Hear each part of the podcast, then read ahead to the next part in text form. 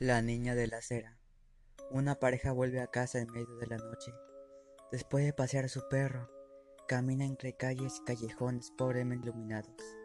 Y al dar la vuelta de una esquina, ven de frente a ellos un par de bultos tirados. Se acercan para dar un vistazo y encontrar a una mujer muerta, la garganta cortada y en sus brazos una pequeña ensangrentada. La niña estaba pálida pero no parecía que estuviera herida. Pensaron que probablemente tenía hipotermia, pues era una noche fría.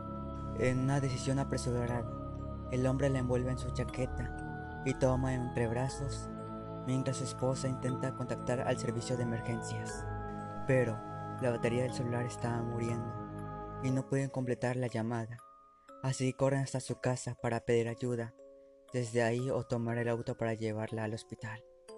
En su frenética carrera, el hombre se detiene, al parecer cansado, porque cae de rodillas al suelo. Un charco de sangre rodea su cuerpo, su cara pálida y en un momento suelta a la niña, dejando al descubierto una terrible herida en su abdomen.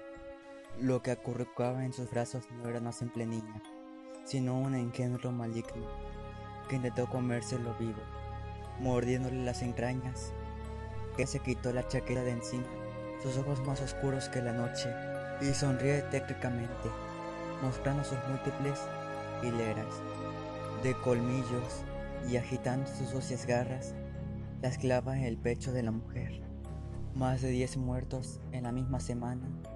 En condiciones similares la policía no dejó nada convincente, pero la gente en las calles rumorea que se trata de un espíritu de una pequeña que arrojaron al basurero y ando buscando venganza por aquel hecho.